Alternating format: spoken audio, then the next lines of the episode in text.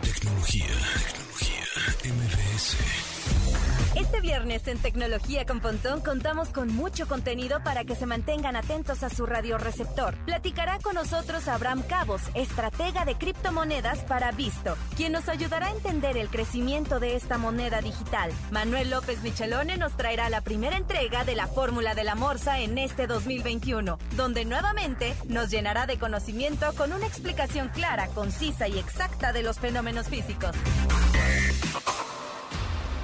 Tecnología. En MBS Radio. Una hora de lenguaje analógico trascendido a digital. Gadgets, gadgets, tendencias. Tecnología vestible y avances que prueban que vivimos en la era que alguna vez soñamos como el futuro. Con José Antonio Pontón. Tecnología en MBS Radio. ¿Qué onda amigos? ¿Cómo están? Mi nombre es José Antonio Pontón. Ya hoy, viernes 8 de enero. Ah, viernes, por fin. Muy bien. Recuerden, a las 12 del día, una hora de tecnología por MBS 102.5. Y ya como todos los días, como dijimos ayer, bueno, de lunes a viernes, cada vez que se transmite este programa, vamos a decir en cuánto está el Bitcoin. El Bitcoin hoy está en 840 mil pesos híjole, mano, esto está subiendo tremendamente, ya se está acercando casi casi a las acciones de Tesla. También está la segunda criptomoneda, que es como más adelante vamos a platicar con Abraham Cobos, quien es el gurú de las criptomonedas y nos va a platicar acerca un poco más pues, de, este tema, que, que si es volátil, que si es seguro, que si le meto Milán ahí o que si no. La segunda moneda que es como catalogada entre comillas como la plata, ¿no? Pero virtual o digital, es el Ether o Ethereum y ese está hoy en, ahorita les digo, en 24, casi 25 mil pesos por Ethereum. Ahí está. Ya saben, pueden invertir una fracción de, Bitcoin, ¿no? Punto no, si tienes mil pesos, entonces punto 003 de Bitcoin, pues son mil pesos aproximadamente, ¿no? Entonces, bueno, pues más adelante vamos a platicar acerca de esto con un especialista, también... Eh, la Morsa, Manuel López Micheloni, también platicaremos con él en vivo. Yo estoy desde la Ponticueva transmitiendo, espero que se oiga muy bien. Según yo, sí, ¿verdad? Según yo, los micrófonos aquí, a través de un micrófono conectado USB a la computadora y un software que es como una tira de parcheos digital Está sensacional y con eso se controla todo y está bárbaro. Obviamente está el señor Neto en los controles ahí en cabina, en Mariano Escobedo, haciendo lo propio, echando todos los elementos que de, de, este programa. Hoy también es cumpleaños de David Bowie, así que más adelante tendremos a un invitado que es fan, fan, fan de este señor David Bowie, de este visionario. Pero bueno, pues con eso comenzamos el update. Las noticias más destacadas en la industria de la tecnología. El exitoso juego de Microsoft Minecraft se ha llevado un traspié a causa de la pandemia con la versión móvil de realidad aumentada Minecraft Earth. El objetivo de esta era hacer competencia a Pokémon Go, que los jugadores salieran a las calles, pero el confinamiento arruinó todo el plan de juego, a nivel que los desarrolladores decidieron eliminar el juego para junio de 2021. Para esa fecha, los jugadores ya no podrán adquirir, descargar o jugar Minecraft Earth, por lo que eliminará todos los datos de sus jugadores para el primero de julio, aunque la versión de mayor desplazamiento quedará fuera del mercado para la fecha mencionada, Microsoft decidió lanzar una última versión diseñada para permitir a jugadores crear y construir de manera más sencilla, pero desde casa.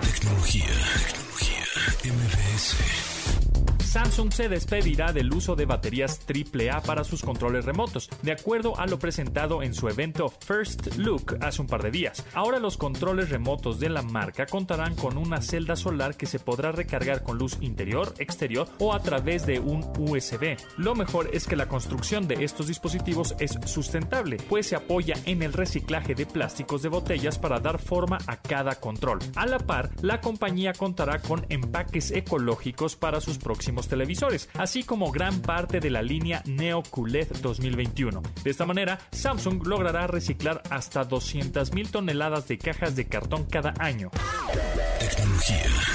MBS. En una de las tantas repercusiones que ha traído la pandemia por el COVID-19, el consumo de horas en teléfonos inteligentes ha generado mayor dependencia para sus usuarios. De acuerdo a la investigadora de la Facultad de Psicología de la UNAM, Claudia Raful Loera, se ha descubierto un patrón de activación neurológica ligada al uso excesivo de aplicaciones y redes sociales. Señaló que el fenómeno está vinculado a la sobreexposición y en algunos casos a rasgos de ansiedad o depresión que se hacen evidentes en la reacción de respuestas a los mensajes que los usuarios publican. Recomienda que lo mejor es mantener conciencia sobre el tiempo que se pasa frente a una pantalla y así determinar qué tanto uso hay de estos dispositivos electrónicos para poder prevenir cualquier tipo de dependencia perjudicial. WhatsApp prepara la opción de poder utilizar la aplicación en numerosos dispositivos sin la necesidad de tener el teléfono conectado a Internet. En la última beta de la aplicación, no disponible al público todavía, ya se reflejan algunos detalles de esta función. Sin embargo, parece mostrar efectos positivos sobre no depender de la conexión a Internet para poder utilizarse. Esta opción aún no ha sido añadida oficialmente, por lo que la función multidispositivo tiene varios problemas de uso, pero por el momento solo se puede lograr con el beta de WhatsApp instalada y aún así no garantiza un funcionamiento óptimo, pero para allá van. Tecnología. MBS. Searching. El significado de los términos tecnológicos. El 9 de enero del 2001 fue lanzado iTunes, un reproductor de medios y tienda de contenidos multimedia desarrollado por Apple. Este software tiene la virtud de reproducir, organizar y sincronizar dispositivos como iPods, iPads y iPhones, además de dar acceso a la tienda de aplicaciones y productos multimedia como música o películas. Se estima que este software genera a Apple ganancias hasta por 12 mil millones de dólares al año mundialmente, con lo que cuadruplica los costos de su mantenimiento anual de 3 mil millones de dólares anuales. Aunque esta aplicación ya no está activa para computadoras Apple, las PC se mantienen vigentes e incluso aún reciben actualizaciones. Y ahora me da mucho gusto presentar a mi amigo de hace muchos años ya, desde ¿qué es? De universidad, ¿no? Más o menos. Rodrigo Fernández de la Creo que Garza. desde la prepa. O por la prepa, exactamente. Fue eh, fan de David Bowie, es de este visionario que hoy cumpliría 74 años, ¿correcto? Pues Sí, sí, de- de- de- no, este, él nació en el 47, 8 de enero del 47, y se murió a los 69 años, Pero hoy cumpliría 74, ¿no? A ver, 5 según yo. 2021 menos 1947, 74, sí. No, tienes toda la razón. Sí, sí, sí. 74. 74 años, este. Por eso tú eres el de las aplicaciones. Exactamente, pues ya, ya no quedas tan fan, Fo, me estás haciendo quedar mal. No es por hacerte quedar mal, es porque yo también me cruzo con las fechas. Muy bien, muy bien. Bueno, pues ahí está. Hoy vamos a estar platicando de David Bowie, este visionario, también muy tecnológico, muy geek, eh, muy pues vanguardista y siempre, siempre estuvo años viviendo en el futuro, ¿no? Y vamos a estar poniendo tres rolas de él en esta emisión. Así es, y justo vamos a platicar de cosas que él siempre trató de mostrar un empuje diferente hacia la tecnología y justo en estas tres canciones refleja bastante de todo ese hecho. Vas a darte cuenta incluso que hasta su propio servicio de internet tuvo. Ah, mira, mira nada más. Bueno, pues más adelante estaremos platicando de David Bowie, de sus em, pues, inventos ¿no? tecnológicos. y innovaciones, sus sus innovaciones. Exactamente, exactamente. Así que pues, bueno, pues no se despeguen, que esa es la música que vamos a estar escuchando en esta emisión. Síguenos en Instagram, arroba, como arroba, tecnología MBS. Y manda tus mensajes de voz. Algoritmo. Música en tecnología.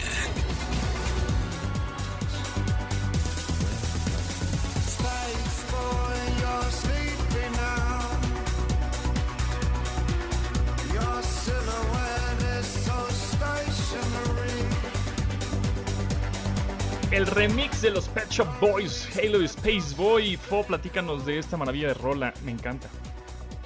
Pues es que mira, esta canción originalmente la hace David Bowie con una intención un poco más orientada a hacer lo que se clavaba eh, Trent Reznor con Nine Inch Nails. Entonces era una canción un poquito más industrial y lo que termina siendo ahí David Bowie es eh, pues hacerle un poquito más estruendosa, como si fueran los Doors haciendo música metal. Incluso él hacía esa descripción, cómo sonaría Jim Morrison cantando música de guitarras fuertes o heavy metal.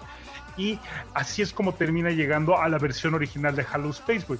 Pero años después, bueno, más bien en, ese periodo en el que está haciendo la promoción, los Pet Boys le hacen el remix y se convierten en, uno de los sencillos, porque lo hacen más bailable y a la vez hace alusiones a clásicos justamente futuristas de David Bowie como Space Oddity. Buenísima, a mí esta rola me encanta, Halo Space Bowie, de un remix de los Pet Shop Boys y bueno, pues repetimos, estamos escuchando música de David Bowie porque es un visionario y porque hoy cumpliría 74 años.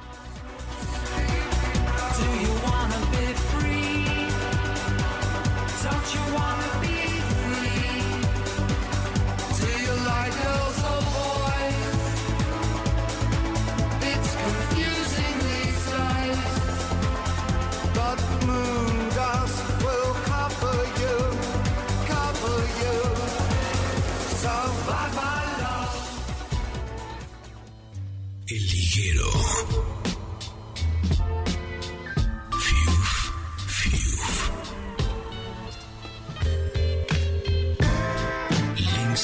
en la red.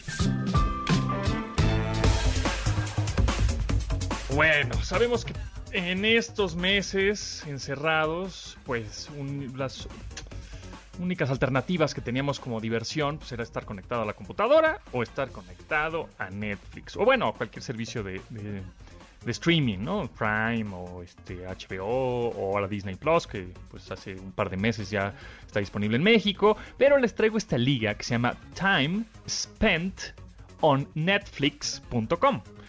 Este sitio, que ahorita se lo... Es más, de un vez, de un vez amigos, se los voy a tuitear en arroba tecnología mbs, que es nuestro Twitter. Aquí está.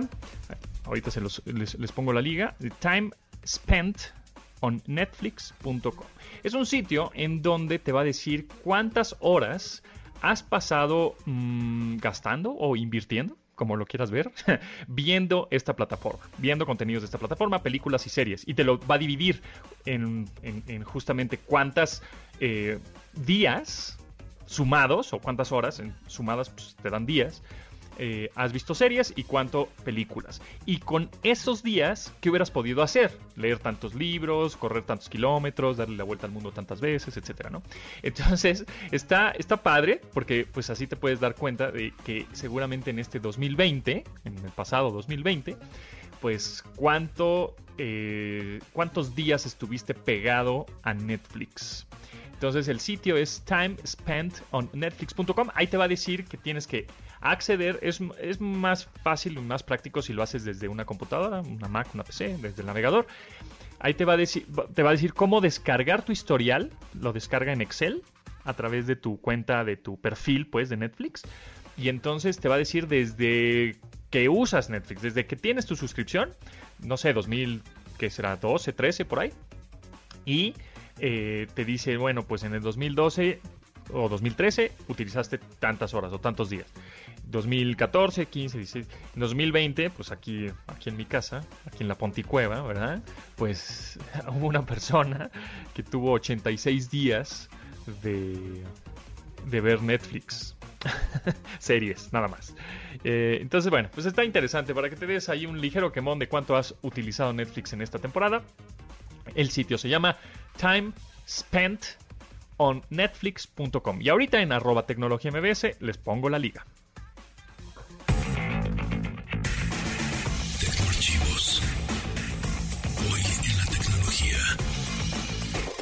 Duda duda, 2020 fue un año irregular y hubo muchas pérdidas de empleos en diferentes industrias, además de desgracias y malas noticias. Precisamente el 22 de julio del 2020, el servicio de streaming Mixer dejó de brindar su servicio. Esta era una gran apuesta por parte de Microsoft para competir contra Twitch de Amazon. Incluso llegaron a contratar a Ninja, uno de los gamers más populares con la intención de ganar mayor audiencia. Lamentablemente ni siquiera con eso lo lograron. Y eso que 2020 fue el año de los streamers. Por lo tanto, a mediados del año pasado, Microsoft eliminó este servicio para donar toda esa audiencia a Facebook Gaming. Ordena a tu asistente virtual que ponga la alarma de tu dispositivo inteligente. Lunes a viernes, 12 del día, para que no olvides sintonizar MBS 102.5 FM y así actualizar tu vida digital.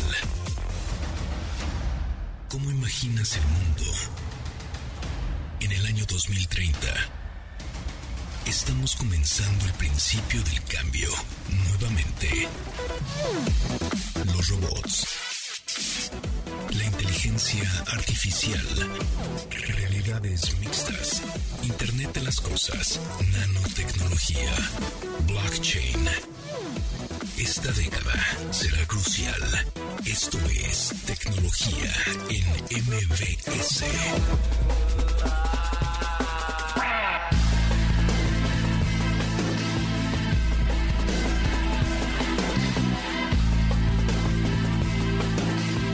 Oh, fan de David Bowie, Rodrigo Fernández de la Garza, platícame acerca de esta canción Telling Lies de David Bowie, que hoy cumpliría 74 años. Pues fíjate, esta canción de entrada empieza con una percusión que hasta suena un poquito drum and bass, que por supuesto en Reino Unido tiene esta toda onda de la música que hacía Goldie, que hacía Ronnie Size y todos estos artistas de electrónica que le hacen un poquito más el estilo urbano, que es curioso, ¿no? La diferencia entre el estilo urbano de Inglaterra con el que tenemos en Latinoamérica y aquí es completamente cargado de la electrónica. Pero en 1996 David Bowie ya estaba considerando la opción de distribuir su música de una forma diferente. Y es por eso que tres años antes de que Napster saliera y que la iTunes Store surgiera, que fue me parece que siete años antes de eso, él exploró las ventajas de la música en un formato digital al lanzar un sencillo en tres versiones diferentes. Este sencillo fue Telling Lies y es parte del álbum Earthling de 1997. Este fue el primer sencillo promocional de ese mismo álbum y que justo tiene mucho la influencia del trabajo con Trent Reznor de Nine Inch Nails, que incluso aparece en uno de los sencillos en el video de I'm Afraid of Americans. Sí, me acuerdo, me acuerdo mucho de acuerdo. ese disco, 1997, mi adolescencia, ahí estábamos descubriendo ese mundo de David Bowie. David Bowie con Telling Lies. Shadow falls, at the happy games, standing in the mouth of all that's pure. Come straggling in your tattered raiments, come to me, tears and rain and your future, tomorrow the end. Telling lies.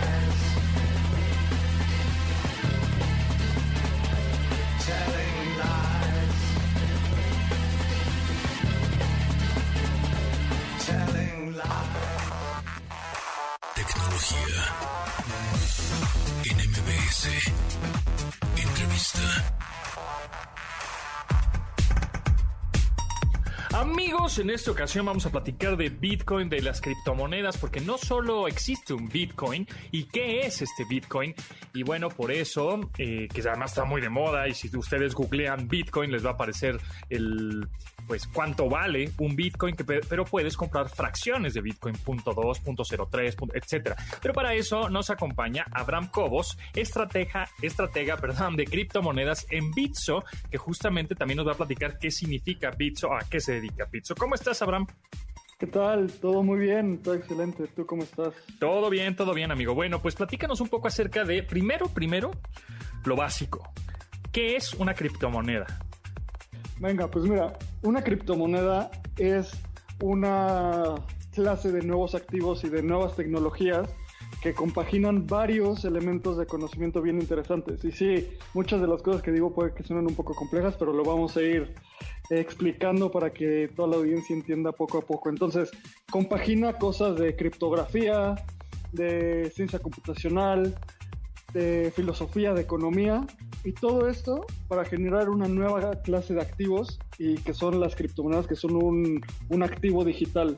Y cuando me refiero a activos, me refiero a activos financieros, como existen las monedas fiduciarias, como el peso, el dólar, como existen las acciones, como existen muchas otras cosas. Las criptomonedas son un nuevo, una nueva clase de activos. Ok, perfecto. Y, de, y hay muchas criptomonedas. La más popular es el Bitcoin. Y por ahí la segunda más popular es el Ethereum. Que, que, y bueno, pues está el, Bit, eh, el, Bitcoin Lite, me parece, ¿no? Se llama por ahí. Litecoin. Litecoin, perdón. Exacto, que algunos lo- lo- como que lo una analogía fácil podría ser este es decir que el Bitcoin es como el oro y el Ethereum es como la plata o, o algo así que también inviertes en eso, ¿no? Estás invirtiendo en metal y entonces tienes Claro, pues mira, me encanta cómo empiezas como con los casos de uso del oro, la plata y diferentes cosas. Entonces, algo bien interesante es que cada criptomoneda tiene un caso de uso diferente. Y con caso de uso me refiero a que son utilizados para cosas específicas en algún sistema o en alguna en algo, ¿sabes? Entonces, como tú bien dijiste, eh, Bitcoin es el oro digital. ¿Y Bitcoin por qué es el oro digital? Porque el oro está por años ha sido este activo de reserva de valor, ¿sabes? Justo yo siempre cuento que no sé si a ti te pasaba igual, pero mi abuelita siempre me decía, compra centenarios, compra Centenario. centenarios. Sí, sí, sí. Y yo a los 14 años decía, puta, ¿cuánto cuesta un centenario, no? De acá que me alcanzaba a hacer, me voy a volver viejo. Y poco a poco eh, empiezas a entender, y, ¿y por qué te decía eso tu abuelita? Porque es entendido que el oro es más valioso cada vez porque es finito. ¿Sabes? Solo hay una cantidad finita de oro y que está cierta parte en, en- en la tierra, o sea, en la producción, en, en la superficie y otra parte en minas, ¿no? Entonces es finito.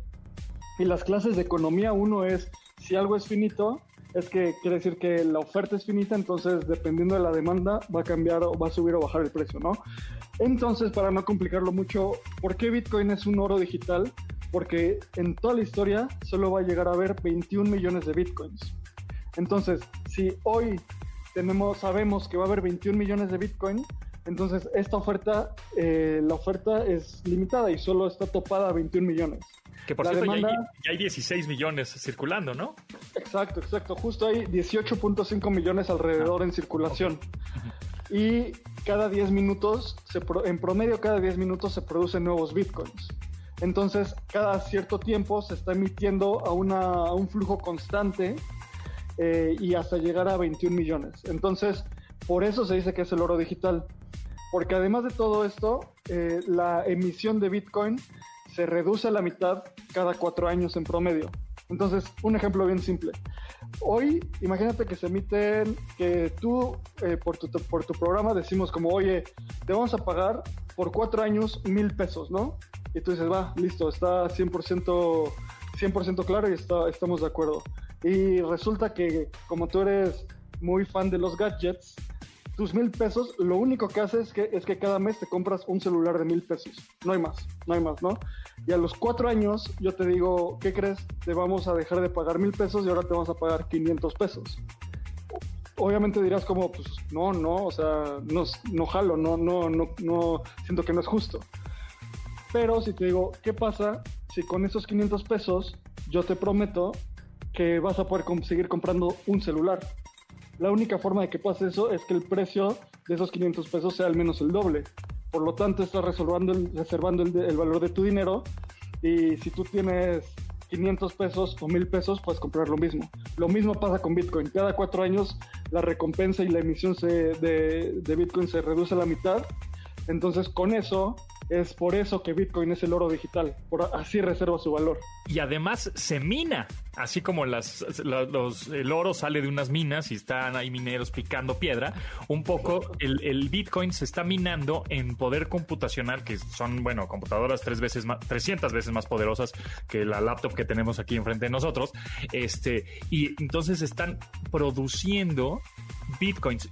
y hay granjas y servidores enormes en, en diferentes partes del mundo que están creando eh, y se tardan, bueno, como bien dices, se tarda un minuto, 10 minutos, se tarda crear un Bitcoin, que muchas granjas están creando este Bitcoin.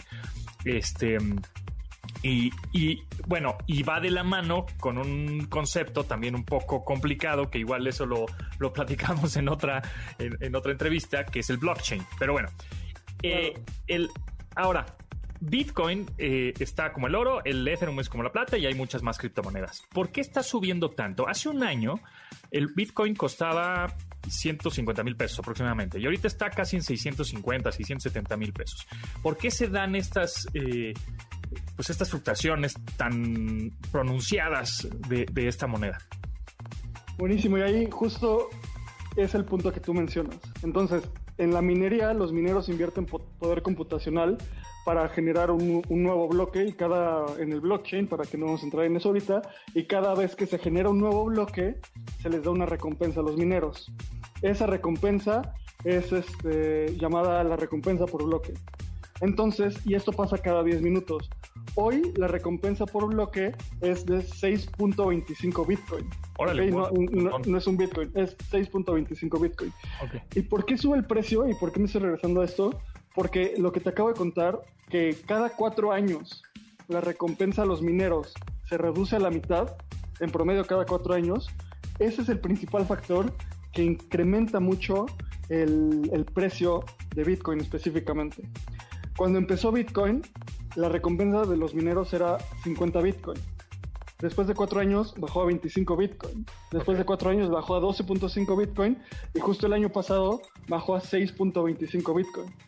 Y de nuevo, si, si a un minero le cuesta tanto, tanto dinero hacer 6.25, bueno, 12.5 Bitcoin, y ahora les va a costar el mismo dinero generar la mitad, la única forma que sea económicamente sustentable para que el minero siga haciendo este trabajo es que el valor del Bitcoin al menos se doble. Ok. ¿Ok? Ok. Entonces- ok, entendido. Ese es el primer factor económico y de ahí empiezan a entrar.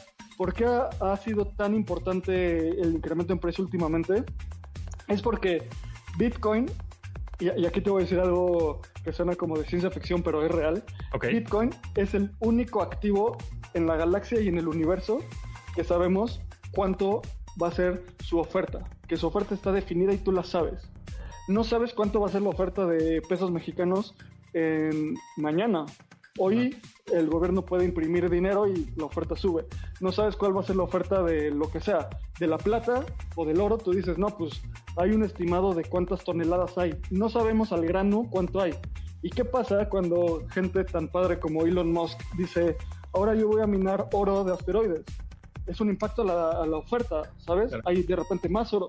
Bitcoin es una oferta definida. Y eso ha hecho que muchas instituciones muy grandes, eh, mismo de Wall Street, de diversas bolsas de valores, empiecen a entrar en Bitcoin porque es un, es un trade, es un- una compra, la compra de un activo que es en contra de la inflación y en contra, en contra de muchas políticas monetarias como la que ha tomado el gobierno de Estados Unidos para que de repente imprime más dinero. Entonces, si imprime más dinero, hay más dinero en circulación, por lo tanto, el dinero vale menos. Claro. Bitcoin no es así y está escrito en su código. Muy bien. Y ahora ha- hay gente que hace sus bitcoins como poder computacional y hay otras er- empresas que son exchanges, que son, digamos, intermediarios que ya tienen bitcoins comprados y los revenden a personas como nosotros, ¿no? A usuarios de pie para a través de una plataforma móvil o a través de una página de internet. En este caso es Bitso.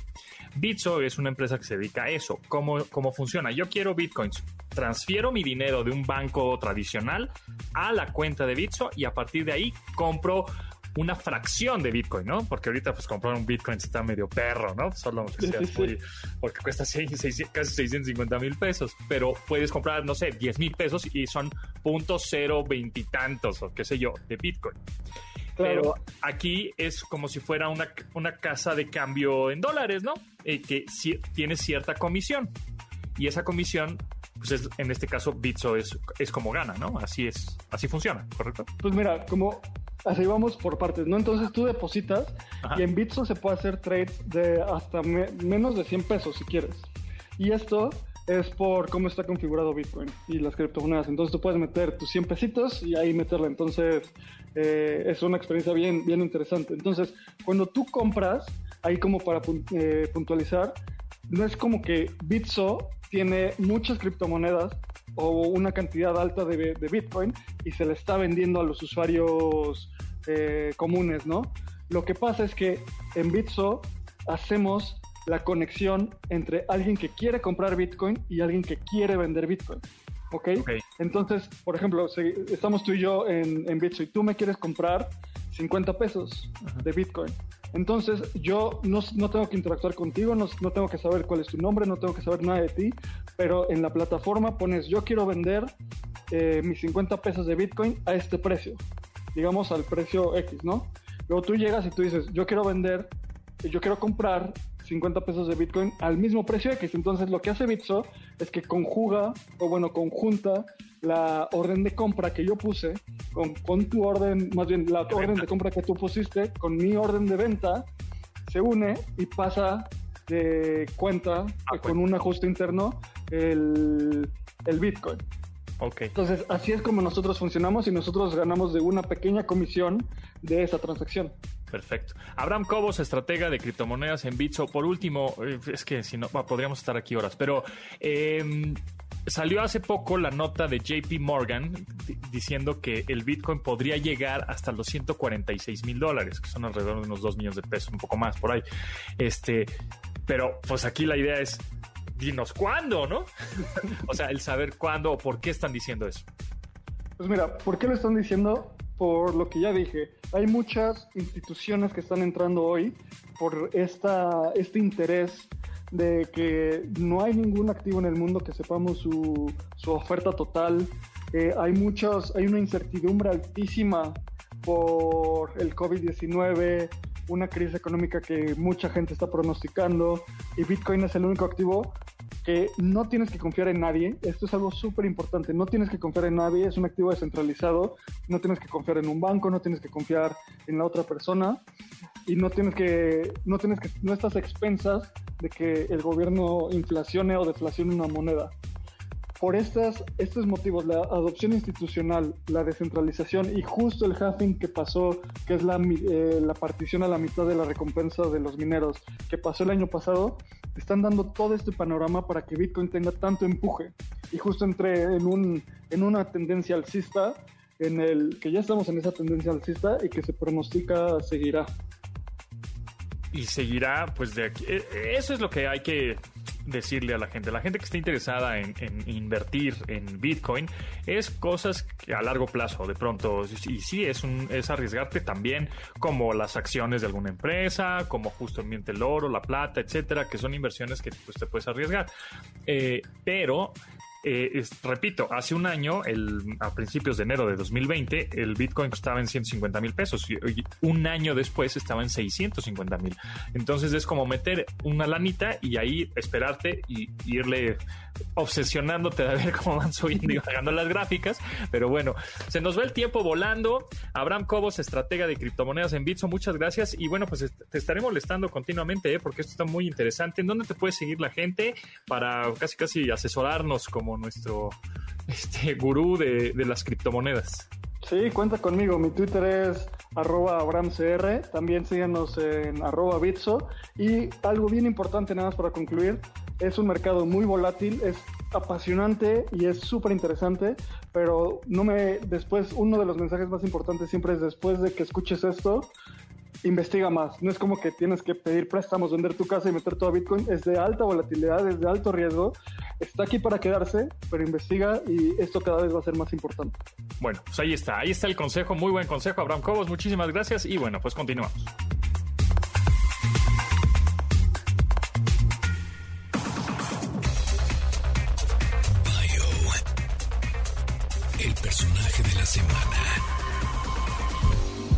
Ser un exitoso empresario y una de las personas que ayudaron a cambiar la realidad como la conocemos, Paul Allen también se distinguió por ser un filántropo. En vida dio hasta 2 mil millones de dólares para el desarrollo de la ciencia, tecnología, educación, conservación de la vida salvaje, artes y servicios comunitarios. Estableció la Fundación Paul G. Allen al lado de su hermana Judy, a quien asignó que se encargara de administrar una porción de sus contribuciones caritativas. Desde sus inicios, la Fundación de Paul G. Allen ha dado más de 494 millones a más de 1.500 organizaciones sin fines de lucro, y Paul se unió de nuevo a Bill Gates para firmar The Giving Pledge, la iniciativa para que los personajes más adinerados del mundo donen al menos la mitad de su fortuna para causas benéficas. Donó cerca de 100 millones de dólares para el Instituto Allen de Ciencia del Cerebro. En 2014 fundó el Instituto Allen para la Inteligencia Artificial, cuyo mayor interés es investigarla y fomentarla. También donó otros 100 mil millones de dólares para crear el Instituto de Ciencia Celular Allen, el cual trabaja de forma específica con células para generar tratamientos alternativos a diferentes padecimientos. Finalmente, aportó 100 millones de dólares al grupo de fronteras Paul G. Allen con la intención de descubrir y apoyar ideas en los límites de la biociencia para lograr desarrollar nuevos aprendizajes. En Instagram, tecnología MBS. Y manda tus mensajes de voz. Domina tu vida online. Escucha tecnología en MBS 102.5.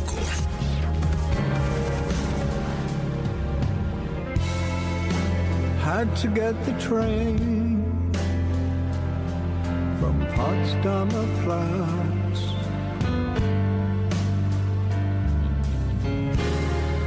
You never knew that, that I could do that, just walking the dead. Where Are We Now? de David Bowie. Pues de las últimas rolas, ¿no, Po? Y de hecho hay una historia curiosa con este, eh, con este sencillo, y es que David Bowie sufrió un infarto en el... habrán sido como 10, 10 años antes de que saliera esta canción, hablamos de 2003 más o menos, y de hecho él se retiró completamente de los escenarios en 2006. David Bowie cuando saca este sencillo lo hace justamente en una fecha como hoy, pero en el año 2013 y lo hace como para marcar un regreso a su actividad discográfica y a su actividad musical. Y ahora sí te voy a compartir un poquito del dato que, que te había mencionado hace un instante sobre eh, BowieNet. BowieNet es el servicio de internet con el que David Bowie lanzó su propio servicio para proveer datos y que contaba con una conexión dial-up, entonces imagínate más o menos por cómo estaba.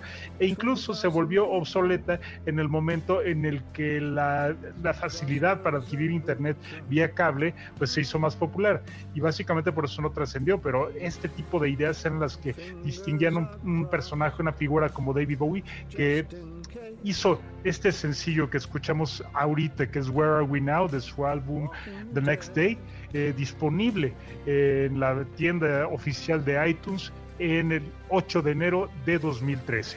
O sea, el mero día de su cumpleaños. Exactamente. Así es.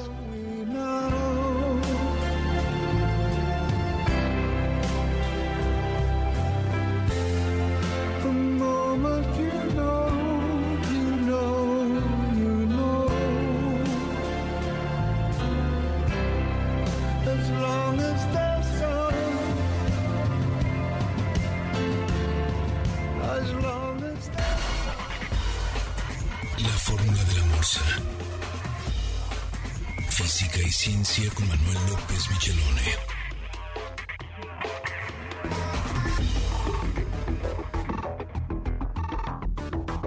Para cerrar esta semana de 8 de enero a las 12.48 del día, tenemos a Manuel López Michelone en la fórmula de la morsa. ¿Qué- ¿De qué nos vas a hablar?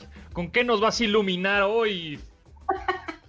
Oye, Pantón, es que fíjate que estaba yo recordando mis tiempos mozos Ya. cuando estaba estudiando la prepa, O sea, hace como tres años. hace- hace- apenas hace poquito tiempo, Y el profesor que daba eh, la clase de física, que, este, que era un chavo que estaba estudiando física, pero eh, tuvo un accidente, se murió así sorpresivamente. Pero ese fue, me, me animaba mucho a que leyera más sobre física. Y en algún momento me acuerdo que estaba yo en la clase y no sé de qué estaban hablando. Y yo me formulé a mí mismo una pregunta que fue la que marcó mi destino. cuando- Ándate, wow. Sí, sí, sí, porque me pregunté y dije, bueno, ¿y a todo esto qué provoca la gravedad? No importa si nunca has escuchado un podcast o si eres un podcaster profesional. Únete a la comunidad Himalaya. Radio en vivo. Radio en vivo. Contenidos originales y experiencias diseñadas solo para ti. Solo para ti. Himalaya. Descarga gratis la app. O sea, ¿Qué hace que, que estemos pegados al piso, no? Ah. O sea, Sí, es, Newton es más- se queda tarado. eh, es más, déjame decirte que me, que, que me llevé, eh, este, que, que me, me costó trabajo formular la pregunta. Pero me acuerdo perfecto que, que cuando la elaboré era esa. ¿Qué provoca la gravedad? La respuesta de mi maestro en ese entonces fue, nadie sabe. ¿Mm?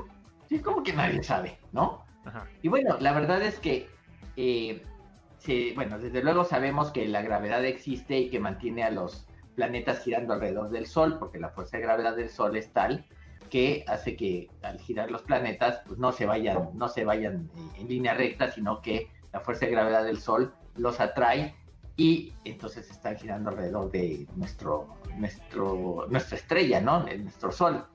En el siglo XVII fue Isaac Newton. Isaac Newton era un genio, sin duda ninguna, eh, porque eh, hizo una cantidad de contribuciones a la ciencia impresionantes.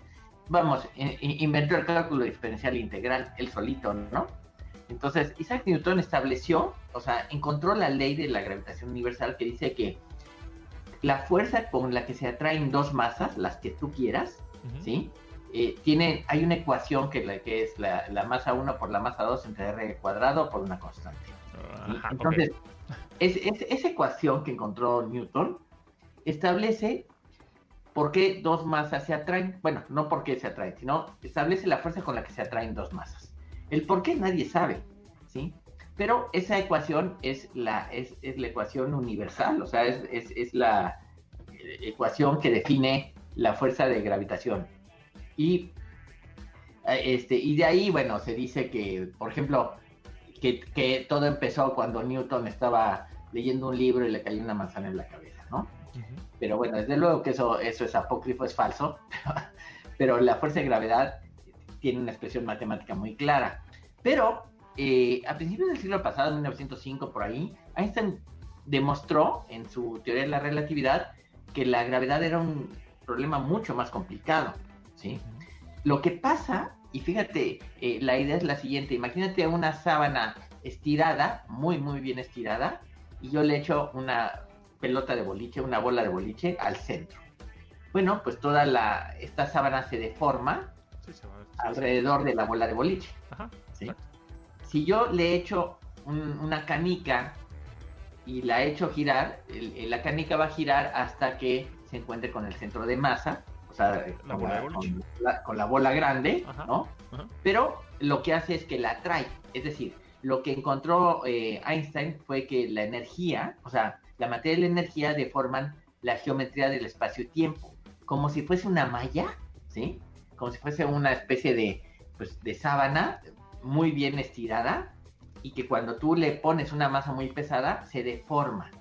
La gravedad es, es un evento natural de los objetos, no, eh, este, y se ha pensado que si es una fuerza, eh, debe haber una partícula que la produzca. Y se ha estudiado por muchos años la posibilidad de que existe una partícula que le llaman gravitón, Ujú. que sería la partícula que genera la fuerza de gravedad, pero nadie la ha encontrado. Que casualmente, este amigo Einstein, que no tenía nada mejor que hacer, ¿no? Encontró, sí, sí, sí, Einstein era un tipo que no tenía nada que hacer y entonces pensaba, ¿no? Mira. lo, cual es, lo cual es bastante trabajo. Bueno, pero hay pensar. personas que piensan eh, que no tienen nada que hacer y piensan en cosas productivas y hay personas que no tienen nada que hacer y piensan pura... Pura babosada. Exactamente. Exactamente.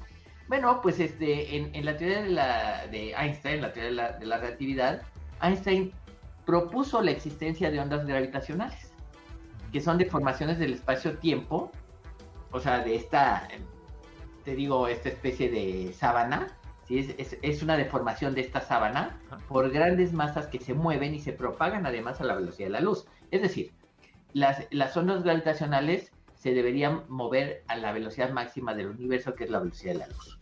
Por muchos años se buscaron estas ondas gravitacionales y después de muchas décadas se encontraron eh, a través de un experimento que hicieron los estadounidenses que se llama LIGO, que las detectó por primera vez. Déjame decirte que el LIGO, el, este, este, este, experimento, eh, podía detectar algo así como, no sé, una, un, un- un balón de fútbol a miles y miles de kilómetros, una cosa así. O sea, esa era la capacidad que tenía los instrumentos para detectar las ondas gravitacionales.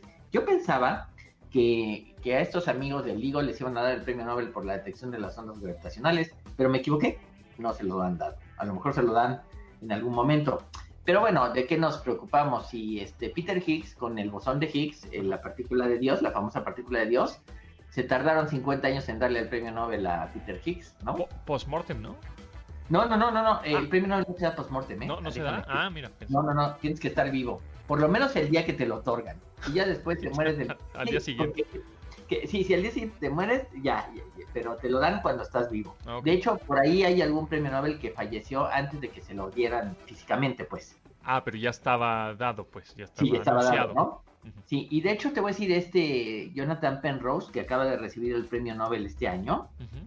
lo recibió por un artículo de dos páginas acerca de, de- que tiene que ver con cuestiones de cosmología y el artículo es del año 70 por ahí, o sea, también 50 años después están dando el premio Nobel a, a Jonathan Penrose, que es un- uno de los grandes de la ciencia en el planeta, ¿no? Entonces, pues sí, es, este, la gente de que descubrió las ondas gravitacionales, por alguna razón, este, no le han dado el premio Nobel, pero pues se puede sentar a, a- a esperar, porque a lo mejor en 50 años, este, Entonces, ¿qué produce la, la gravitación? nadie sabe. Se supone que hay una partícula que transmite esta interacción de la gravitación. Te voy a poner un ejemplo. Imagínate una, una, una malla de puntitos. ¿sí?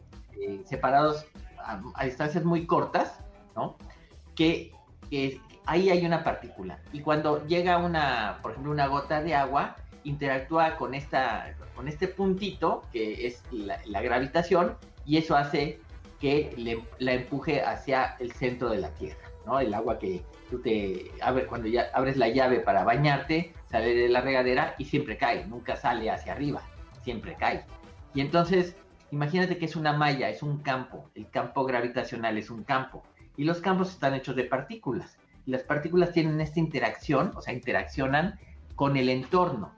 Ahora, se dice de, la partícula hipotética que es el gravitón, pero nadie la ha encontrado.